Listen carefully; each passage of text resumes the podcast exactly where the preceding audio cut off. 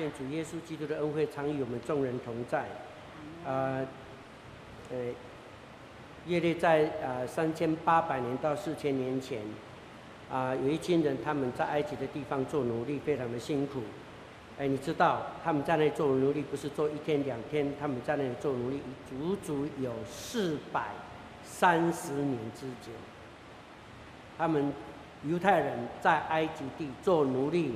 四百三十年之久，哇！经过好几代，各位大概四五代以上，至少五代。他们这五代人哈，过得非常辛苦，天天要，天天要做苦工，做苦工非常辛苦。时间一久，四百三十年也做奴隶做久了，他们就认定说，我就是奴隶，我被出脱，我大概嗯，没有什么盼望。做久了以后，我就永远做奴隶。奴隶就是奴隶，那奴隶别人的人，永远就变成奴隶别人的人，对不对？一个是强权，一个是弱势。弱势的永远弱势，强势永远强势。你欺负人欺负习惯了以后，习惯不欺负，你会不习惯不欺负人，你常常骂人骂习惯了，你不骂人，你好像很不爽，你知道吗？会不会？会哈。啊，你常常被欺负习惯了以后不被欺负，你会觉得哎，怪怪的，今天怎么没有被欺负哈？会吗？会呀，会呀。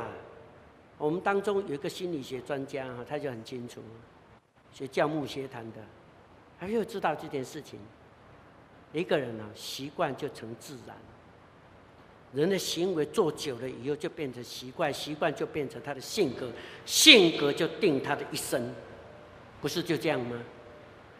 有一群犹太人，他们在埃及的地方做奴隶，做了四百三十年，所以他就认定我的我就是我就是做奴隶呀，我没有被欺负，我会受不了，你知道吗？就是在这样的奴隶性格当中，那埃及人他们是在。奴隶别人的人，所以他没有欺负别人，他是很很难过的，他是很难过的。就在这样的状态当中，上帝对摩西说：“你要带以色列百姓出埃及，不要再过这奴隶的生活。虽然习惯了，可是他还是觉得很辛苦啊！哎，工作苦苦不苦啊？苦啊！”哇，他们挑砖呐、做砖呐、盖房子啊。以前以前不像现在那么方便的，要自己挖土啊，非常辛苦的搬石头啊，搬这个搬那个。哎，有没有看过金字塔？金字塔怎么来的？就盖起来，对不对？有很多的皇宫哦，很漂亮啊，都是那些过做苦工人做出来的。你要晓得，以前的设备不像现在那么发达，有什么吊车有没有？哇，很重，这边吊过去。有车子开过去载东西载过来，不是全部用拉的，全部用人工的，非常辛苦。他们做苦工做很辛苦，也跟上帝讲：“上帝呀，我们是相信你的。主啊，你在哪里？难道你没有眼睛吗？没有看见我们在做苦工，流血流汗流泪被欺负？难道你都不知道吗？常常被鞭子打。主啊，求你怜悯我们，求你怜悯我们。”这样的祷告，上帝听见了；这样的呼喊，上帝听见了。四百三十年之久，上帝听见了。上帝告诉摩西说：“以色列百姓在埃及地的呼呼喊的声音，我已经听见了。你要去，靠着我的全能，把他们带出那个受苦之地，把他带出来。那摩西呢，就要去带他们呢。”他就告诉百姓说：“啊，我们要出埃及呀！”他们说：“怎么可能啊？不可能啊！我们怎么离开这个这个地方？我们吃住都在这边习惯了，工作也习惯了，什么都习惯了啊！我们不可能出去。”但是摩西说：“上帝告诉我要把你们带出去，你们不是一直祷告上帝吗？我们这里很辛苦，我们要离开这痛苦的地方，求上帝拯救你们，不是吗？那上帝就派我来要把你们带出去。”哈，他说：“怎么可能呢？除非埃及王同意啊！”他就去。找了亚伦他的兄弟一起呢，去见这个法老王，就告诉法老王，要让以色列百姓到旷野的地方去。他说：“你们去旷野做什么？我去旷野敬拜上帝呀！”啊，旷野敬拜上帝，不行，你们去敬拜上帝，我的工作没人做啊，不让人去，不让去的时候呢，他说谁派你的？他说上帝派我来的。怎么证明是上帝派你来的？他就把杖丢在地上，就变成蛇。可是那个埃及王有一些术士也是一样，他们说你会，我也会，他也把那个那个手杖丢在地上，也变成蛇。可是有点不太一样，他丢弃的蛇，摩西所变的那个呃那个杖所丢下去的蛇，就把他，呃把把他们的蛇通通怎样吃掉。你看圣经很清楚啊，我的权柄比你更大，我的权柄比你更大。法老不让他们出去，有十样的灾祸就临到埃及地。我就不用再细细的说，你们去看出埃及记第七章一直到十一章那段的经文很精彩，讲到埃及人的刚硬所带来的灾祸。第一个灾就是血灾啊，所有水通通变成血，你家里的杯子啊。呃，水龙头啊，一开，全部水的地方全部都变成血，所有的海，所有的河川，通通变成血，哇，没有水喝很痛苦，怎么办？而且哦，血放久以后会臭啊，你知道吗？哎呀，整个地方都不行了，环境整个被污染了，很痛苦。法老王说。是谁干这件事情？哦，原来是摩西把他叫来，啊，赶快解这个问题。哦，你要让我们出埃及，可以，你你说什么都行，你就把这个东西解决，啊，就解决了。解决完毕以后呢，让我们出埃及不行，他又不要，然后再来一次，等一下要迎灾，等一下施呃狮灾，不是狮子啊，哎，撒布，那个很痛苦，那个小小细细的那个啊，撒布，那个变成灾，我到处养。很痛苦，你养我也养，大家都养，很痛苦。那也是一样，也解决了以后，还是不让他们出去。一次、两次、三次、四，哇，一共有十个灾难，不能细细的说。可是他就是这样刚硬，不肯。最后，上帝拿了一个杀手钳，他在不让你们出去的时候，所有的头生的全部都要死亡。上帝告诉摩西说：“告诉以色列百姓，在那天晚上，你们要准备什么呢？”要准备苦菜，要准备无酵饼，然后杀一只羔羊，杀了羔羊以后，把那个血涂在门框跟门楣上做记号，因为会有天使来，会要一家一家去拜访，进去以后就把所有头生的全部都杀了，只要看见门框门楣上有羔羊的血，就跳过去，这家是安全，就这样。因此那一天晚上，肃杀之气非常的浓厚。挨家挨户都呼天抢地，哀鸿遍野，大家都哭了。只有犹太人的家里没有受到这个灾祸，都积极的准备要出埃及。隔天，法老王就下令：好，既然你们带领我带带来那么大的痛苦，所以呢，就允许他们出埃及。他们就浩浩荡荡，哇，几十万人就出埃及去了，哇，就出去了。一直走，一直走，走到半路的时候，圣经描写说，有百姓就告诉法老王，他说：“你的百姓那些奴隶通通都走了。”记载在第十四章，应该是第三节。这段的经，哎，对不起，第五节。说有人告诉埃及王说，百姓逃跑，法老和他的臣仆就向百姓变心，改变心意了。然后法老王就派了追兵。很多的车辆，很多的马兵就出门了，出动，要把那一群奴隶怎么样？要追回来，追回来。哇，他们就拼命跑，跑，跑，跑，跑。前面是红海，后面是追兵，已经困在那里，没有办法了。当困在那里的时候，所有的百姓就向摩西抱怨：难道埃及地没有坟墓吗？我们就要死在旷野吗？要横尸遍野吗？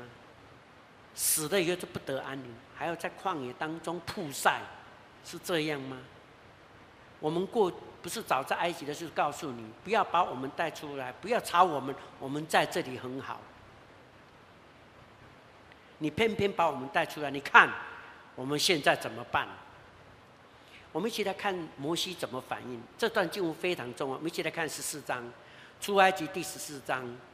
我们来看这个摩西的反应，十三节，我们一起来读十三节到十四节，十三节到十四节，我们开口大声一起来读这段的经文上来。摩西对百姓说：“不要惧怕，只管站住，看耶和华今天向你们所施行的救恩。因为你们今天所看见的埃及人，必永远不再看见的。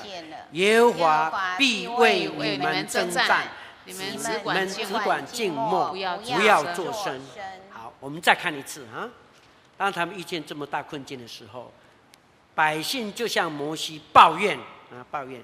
你们看看那个十一节，他们对摩西说什么？难道在埃及没有坟地？你把我们带来死在旷野吗？你为什么这样待我们，将我们从埃及领出来呢？我们在埃及岂没有对你说过，不要搅扰我们，容我们服侍埃及人吗？因为服侍埃及人比死在旷野还好。你看那个奴隶的心态还是没有忘记，对不对？我们宁可在埃及，我们也不要死在旷野。他们不要，所以摩西就对以色列百姓说：“不要惧怕。”第一句话就很重要，讲“不要惧怕”，因为他们是害怕，所以想讲那些抱怨的话。第一句话告诉他们：“不要惧怕，只管站住。”因为现在站住，你只管站住，什么都不要做，因为你什么都不能，因为你很想做什么。当你越想做什么的时候，上帝就越希望你站住，什么都不要做，让上帝来做。因为你做的越多，上帝就不会为你做做多少；你做的越少，上帝就做的越多；你做的越多，上帝就做的越少。你什么都不做，那就上帝什么都为你做。哎，真的，真的，这是这段经文的意思。你有没有看到以色列百姓在埃及的地方都一直在做，从来没有停过，对不对？奴隶嘛，奴隶就是做啊，奴隶就是做啊。主人呢？主人是这样，不用做，哈，不用做，谁在做？奴隶做。可是我们的信仰不是这样，信仰是什么？我们做上帝的百姓，我们什么都不用做，我们要怎样？要让上帝来做，这个叫做信心。信心，我们很想做，但是常常都做不好。啊，常常越做就越抱怨，有没有？上帝为什么差遣摩西来带领他们出埃及？因为他们在埃及地，他们的呼喊、他们的痛苦的声音、哀嚎声音，已经达到哪里？达到上帝那里。哇，叫了几年？四百三十年，上帝听见了。弟兄姊妹们，在这里，在困境的当中，已经什么都不能做了。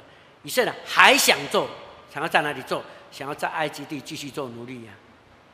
所以摩西告诉他们，摩西太了解了，告诉他不要惧怕，只管站住，只管站住，只管站住，看，然后要看，什么都不做哈，站住的，但是要做什么？看，看耶和华，看耶和华。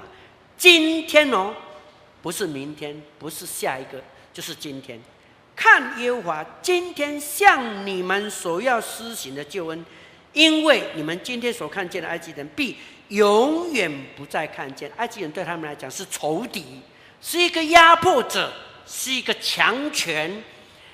摩西告诉他们：你要看耶和华今天为你们施行救恩，因为。怎么施行救恩呢？因为你的仇敌今天怎么样？你所看见的埃及人，必永远不再看见。那仇敌永远在你面前消失的意思，多好啊，多好啊！哪一个不希望他的仇敌永远消失呢？每一个都非常盼望你的仇敌永远消失，不是吗？那你就得自由了，你是会可以完全得胜的，不是吗？但是我们看看哈，看看看，我们怎么有办法？如何才能够让我们的仇敌在我们面前完全消失消失呢？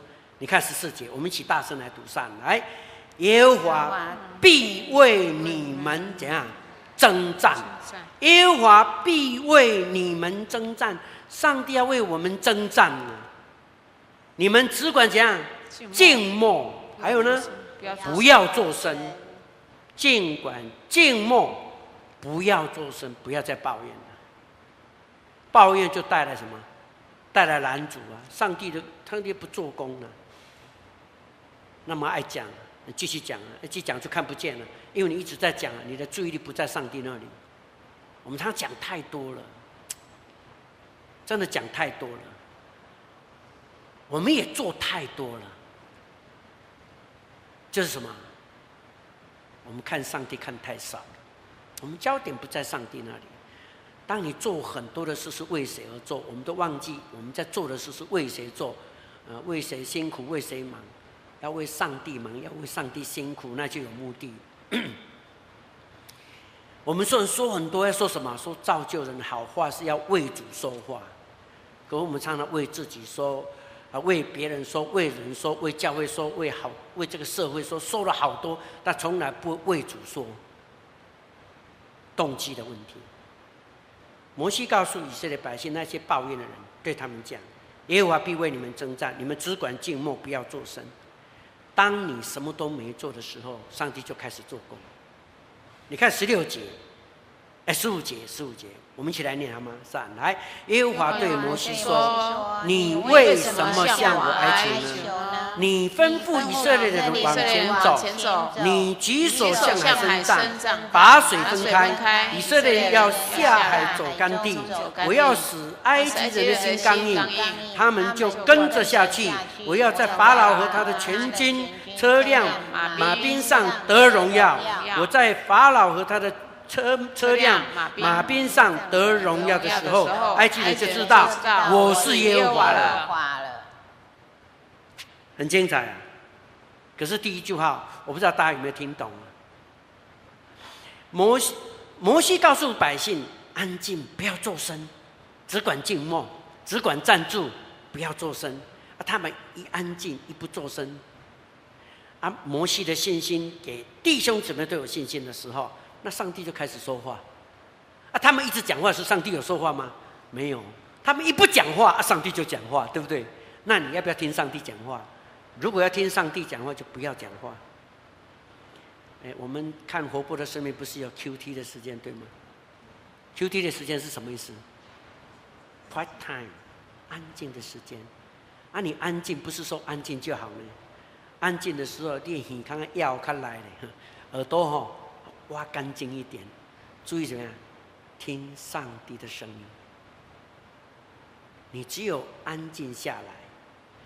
有那个渴望听上帝声音的时候，上帝就跟你讲话，因为你不知道怎么办，你想要听听上帝要告诉你你怎么办，那你才能够听得到。所以你只管静默，不要作声。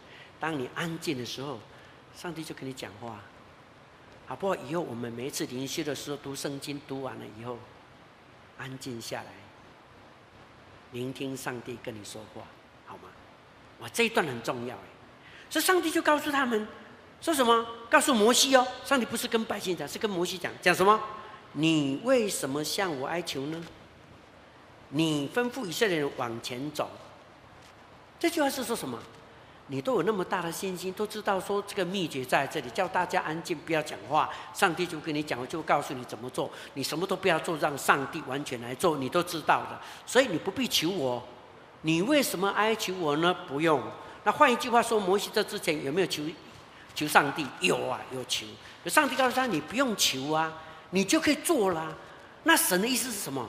对于有信心的人，常常灵修祷告，是一个祷告敬虔的人，他只要做什么，上帝都与他同行，就做了。这样懂意思吗？重点就在这里，你不用再哀求我啦，你只管带领百姓一直往前走啊。好，你要听，我告诉你。你手里拿的是什么？上帝的杖，你拿杖向海伸杖，你只管向海伸杖。上帝说我就行大事，后面我就不用形容，大家都很清楚。因为这样讲，摩西就得到启示。哦，对了，我可以做，我可以做，我可以为上帝来服侍。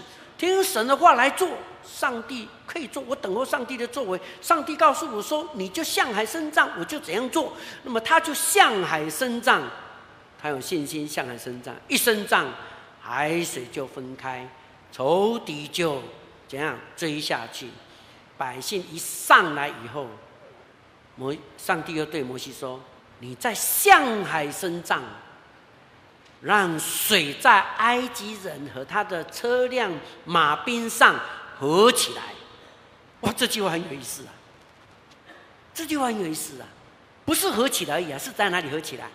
水在埃及的车辆和马兵的身上合起来，什么意思？要把仇敌完全毁灭，埋葬在海里。因为摩西向那些埋怨的百姓说什么？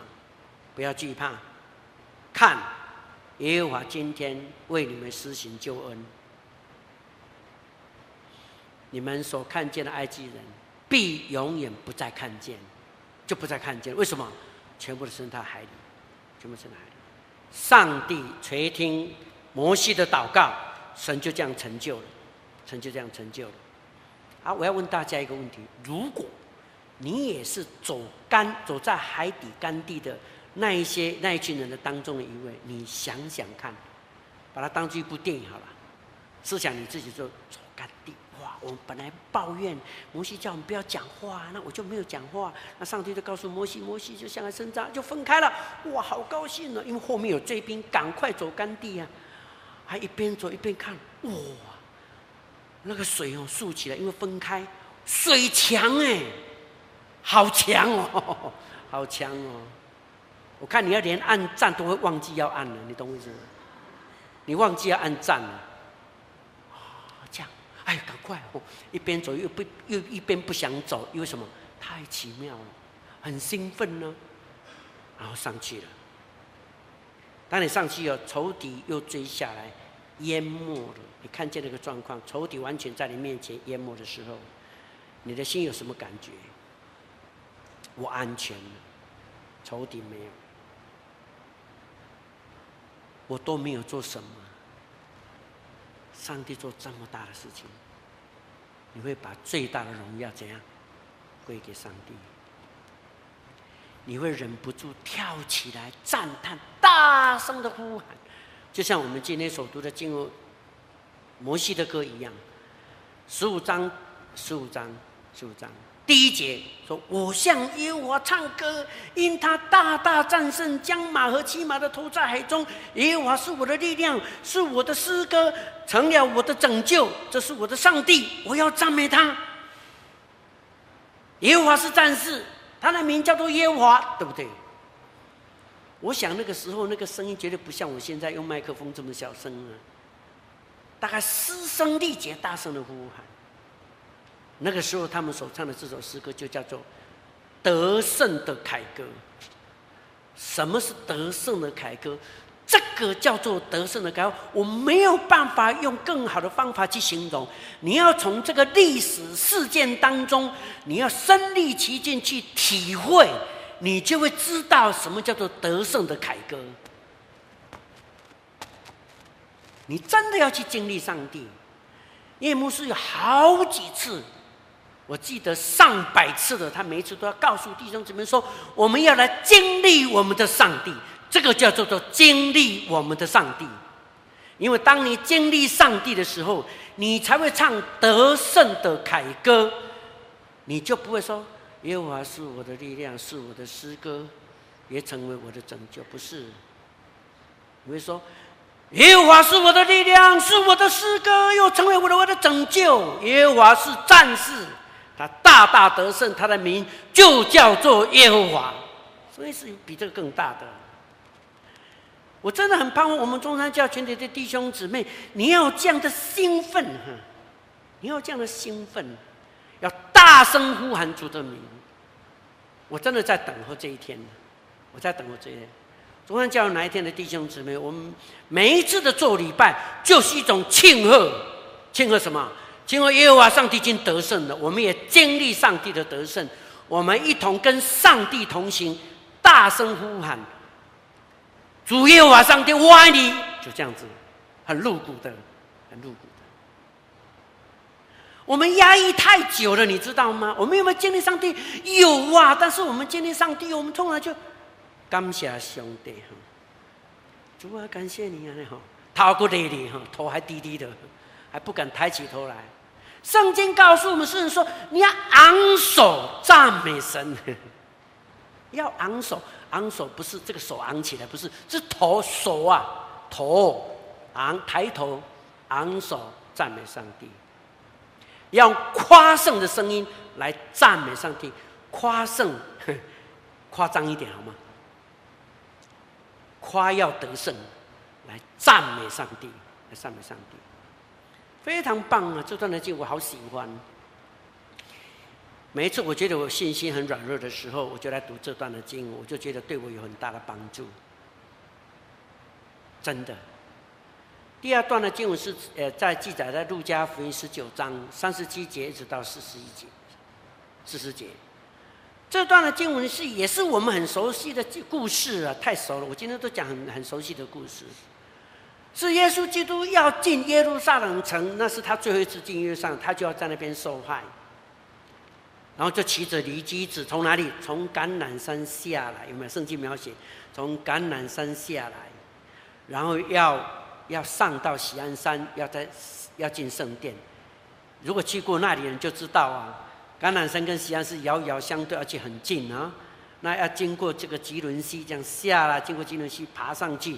就是耶路撒冷，就进圣殿这样。圣经描写说，当众门徒从橄榄山下来的时候，众门徒这样？圣经怎么描写？我们一起来看这段的经文好吗？因为这个很有意思的。来，十九章我们看三十七节，众门徒因所见过的一切异能，都欢乐起来。大声赞美上帝，他们为什么大声赞美上帝？他们为什么会欢乐起来？为什么？啊？为什么？因为怎样？众门徒因所见过的一切异能，请问一下，他们在走路的时候，耶稣有什么行什么神迹奇事吗？有没有？没有哎，他们正在走路嘛。那为什么会有这段？为什么会这样描写的？众门徒因所见过的一切异能，所见过一切异能是什么？什么时候做的？是现在做的，是进行式，还是过去式？过去式啊，过去做的啊。耶稣跟随耶稣基督多久？众门徒跟随多少？三年半的时间。他们在要进耶路撒冷，在下橄榄山的时候，就回想到这三年半冬。跟随耶稣基督的所见所行，发现耶稣医病赶鬼，讲道大有权柄，他可以解决人的问题，也解决家庭的问题，也处理好多好多奇奇怪怪人没有办法处理，主都帮他处理掉。不但这样子，上帝耶稣基督彰显他的大能，门徒们也在圣山上看见耶稣基督变貌，也看见连死人都复活。长大麻风的得洁净，瞎眼的可以看见。哇！他们一边走就一边想，就好像在脑海里有一部电影一样，把那三年半浓缩起来，整个的过程让门徒们一直在想这些事情。思想起，懂吗？啊，想到过去三年半整个的过程，越想越感动，越想越感动，越想越感动，然后就怎么样？就欢乐起来，然后一欢乐起来就大声赞美。然后就说什么，奉主名来的王是应当称颂的，在天上有和平，在至高之处有荣光，就开始不断的一直赞美上帝。他们所赞美的，他们所唱的诗歌，就叫做得胜的凯歌，就叫做得胜的凯歌。好，我们从这两个故事、两个历史事件当中相差了将近两千年，一个是三千八百年到四千年呃之间的老故事，一个是呃耶稣基督进耶路撒冷城故事，大概一千九百八十年，因为现在的两千一十三年哈，你扣掉三十三差不多了哈，大概一千九百八十年，啊，这相距大概两千年。这两个故事，一个是在旧约，一个是在新约，这两个故事都讲到一个共同的问题，就是人类哈所遇见。最困境的问题，埃及的追兵，前面的红海不夹心饼啊夹在当中，这不是很困境吗？耶稣就那个时候是罗马帝国跟犹太的，诶、欸，犹太的祭司制度那个宗教制度哈，两边的夹杀当中，耶稣基督的信仰当时在两个的夹杀当中，马西甲做会哈，一个是红海跟追兵夹在当中，一个是罗马帝国的强势压力，跟什么？跟犹太宗教的这个这个压力强制的压力下，哎，这些门徒经历了，这很有趣的事情。我们说，我们为什么要敬拜赞美上帝？为什么要唱得胜的凯歌？为什么？不用讲了，那故事里面讲得很清楚，就是因为上帝活灵活现的就在我们三个身，在我们当中，我们来建立它，这不用再解释了。什么时候唱得胜的凯歌？就是在那时。你看，出埃及记十五章第一节开始，那时摩西与众百姓怎样唱得胜的凯歌？那时，那是什么时候？就是历史事件发生那个故事，那个事件正在发生那个当下，我就要赞美，我就要赞美。也就是我一感动，我就赞美，我不要等，免得消灭圣灵的感动。那时我就赞美。请弟兄姊妹，你一感动哦，就兴奋起来好吗？不要不兴奋，不要不赞美。时间一过吼，就忘记了，你知道吗？一过就忘记了，一感动就赞美，就赞美。好，还什么时候赞美？当你想起来的时候，你想起，就像那个门徒们、众门徒们下山走路的时候，想起跟跟随耶稣基督整个的过程，想起来。当他纪念的时候，他就欢乐起来，就赞美上帝。每个礼拜要不要做礼拜？要哈，我们都坐在这里啊，尽量固定一点，尽量坐前面一点，好不好？你坐下来的时候就想到，我过去所经历的上帝，这样那样这样，越想越兴奋，越想越兴奋，你自然就赞美上帝。以后这个敬拜团哈，不用费费太大的力气，大声一点赞美上帝，不用了哈，因为我已经准备好了。等你一声令下。你把中山教的屋顶要掀起来，你放心，是重新再修理过的，没有问题哈，绝对足够坚固。大声呼唤吧，然后我们大声来呼唤他。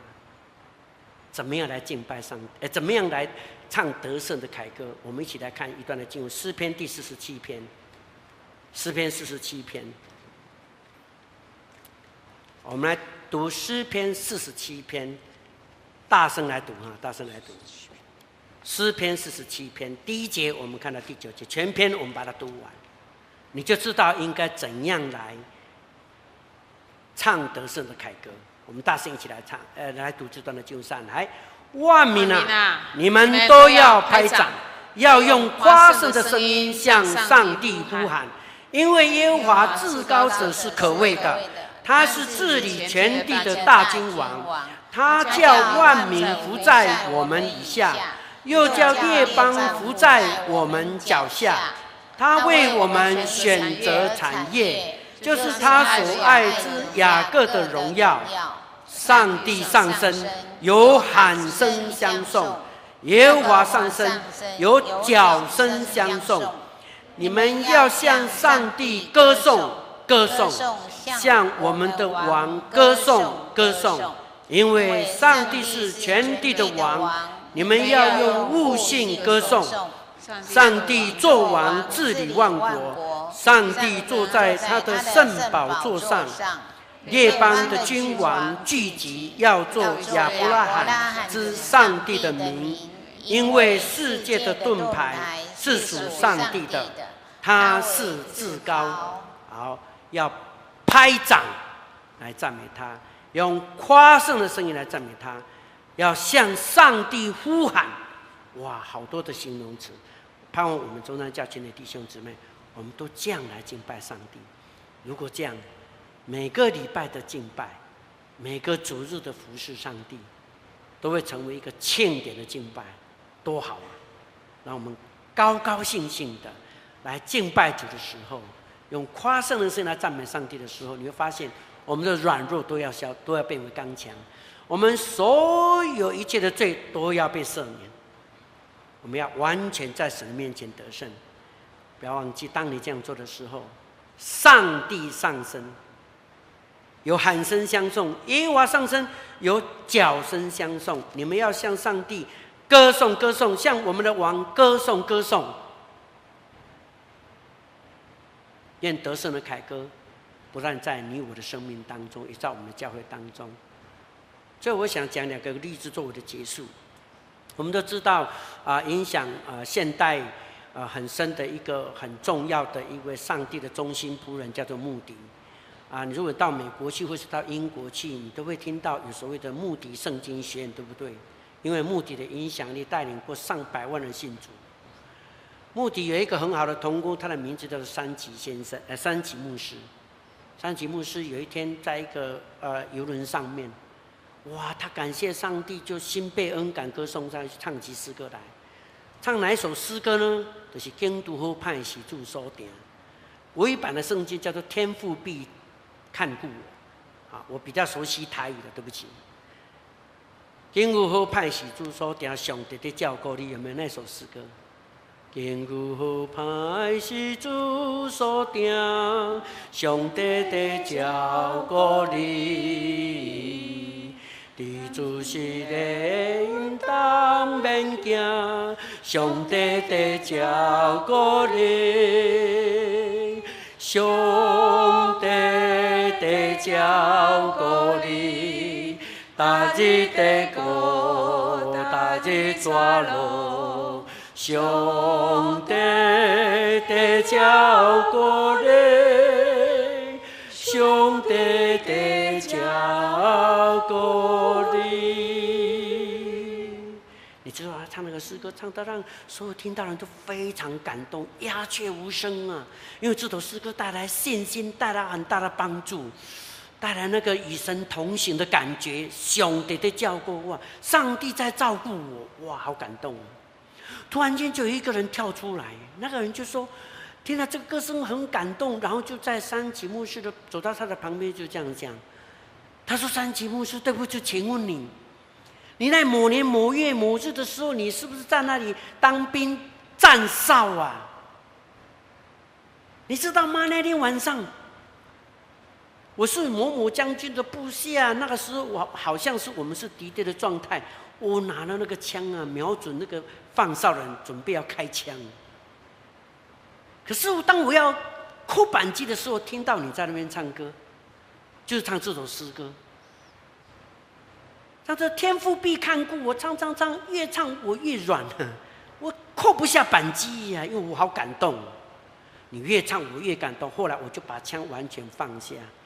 我没有扣了那个扳机，可是你那首诗歌所唱的诗歌，深深烙印在我的脑海里面，常常盘旋，天天都有这个诗歌在我脑海里面。你刚刚所唱那个歌，让我想到，让我想到那个歌完全一模一样，而且那个不单是调子一样，那个音量，那个带来的信息也是一样。我说你是不是那天晚上就是在那边放哨的人呢？他告诉他：“对呀、啊，没有错，我那天就在那边站哨啊。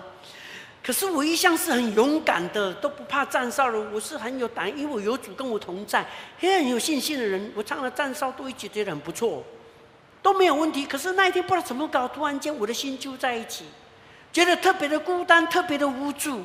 我觉得需要透过诗歌来帮助我，能够更在耶稣基督里面被刚强。所以我就唱这首诗歌。”我的诗歌，我越唱越平安，越唱越平安，唱到最后我平安。哦，原来是这样，原来我一个那么大的危险在那里，因为唱了诗歌，这首诗歌就成为得胜的凯歌，是我拯救的诗歌。耶和华是我的力量，是我的诗歌，也成为我的拯救。这是三井牧师的感的体验。当他在船上唱的时候，他是心里有感动，想起过去上帝对他的保守，他唱那首诗歌，他在唱得胜的凯歌。可是当他听到这个见证的时候，原来那一天我唱的歌是因为背后有危险，所以我揪在一起，神感动我唱的这个诗歌。所以当他继续在那里唱歌的时候，他所唱的是什么？是那时的诗歌，不是想起的诗歌。另外一个故事提到，在印度里面宣教的一位宣教师，他的 Scott 这个牧师，他是很爱主的牧师，所以呢，到很蛮荒的地方去传福音。很多印度的同告诉他说，那里很危险，那里是出很多吃吃人的土著住在那里，你不要去呀、可是圣灵引导他，就往那里走，结果很不幸呢，就被一群土著围住啊，原住民把他团团围住，拿着枪啊，拿着矛啊，等候着他，而且怒目相视，好可怕。他知道他的生命大概不多了，拿着他的梵福铃，呃，梵华铃，摇啊摇啊摇啊，就唱起这首诗歌。圣诗一百五十一首 B 调。旧圣诗的新圣诗是一百三十首，可是新圣诗没有没有没有这个调子，它只有诶 B 首诶 A A 首的调，没有 B 首的调。这诗歌是耶稣尊名日我耳康，耶稣尊名日我耳康，那个呼海的声，就是这首诗歌，他就一直唱，一直唱，一直唱，一直唱，一直唱。那些土著围在那里，听到这个歌，越听啊，那手上的毛就越来越放下，脸开始不一样改变了，没开始掉眼泪啊，一直掉眼泪，一直掉眼泪。后来 Scott 牧师就从那天开始，一直到他死，都住在他们当中，而且那群土著的百姓们。都非常尊重这个牧师，那个土著就后来不再成为土著，变成文明开化、敬畏上帝的一群民族。弟兄姊妹们，什么是得胜的凯歌？不单是自己会被感动、被改变，也可以感动别人，叫别人改变。所以，得胜的凯歌是传福音的歌，是得胜的歌。是靠得胜的凯歌，自己得胜，也帮助别人得胜的歌。愿你我都一同来唱这个得胜的凯歌。我们一起低头祷告，耶稣，感谢赞美的恩典，让我们在你面前一同来思想你的话。主啊，帮助我们借着这两个重要的历史事件，来经历你这位又真又活的神，帮助我们天天都来唱得胜的凯歌。让我们没有理由理由拒绝，叫我们无可推诿的，无论是那时的得胜凯歌，我是纪念的得胜凯歌，主啊，帮助我们一生都过喜乐的生活，因为有得胜的凯歌一不断的在我们的每一天的生活里头，愿一切的荣耀归给你，靠耶稣的圣名祷告，阿门。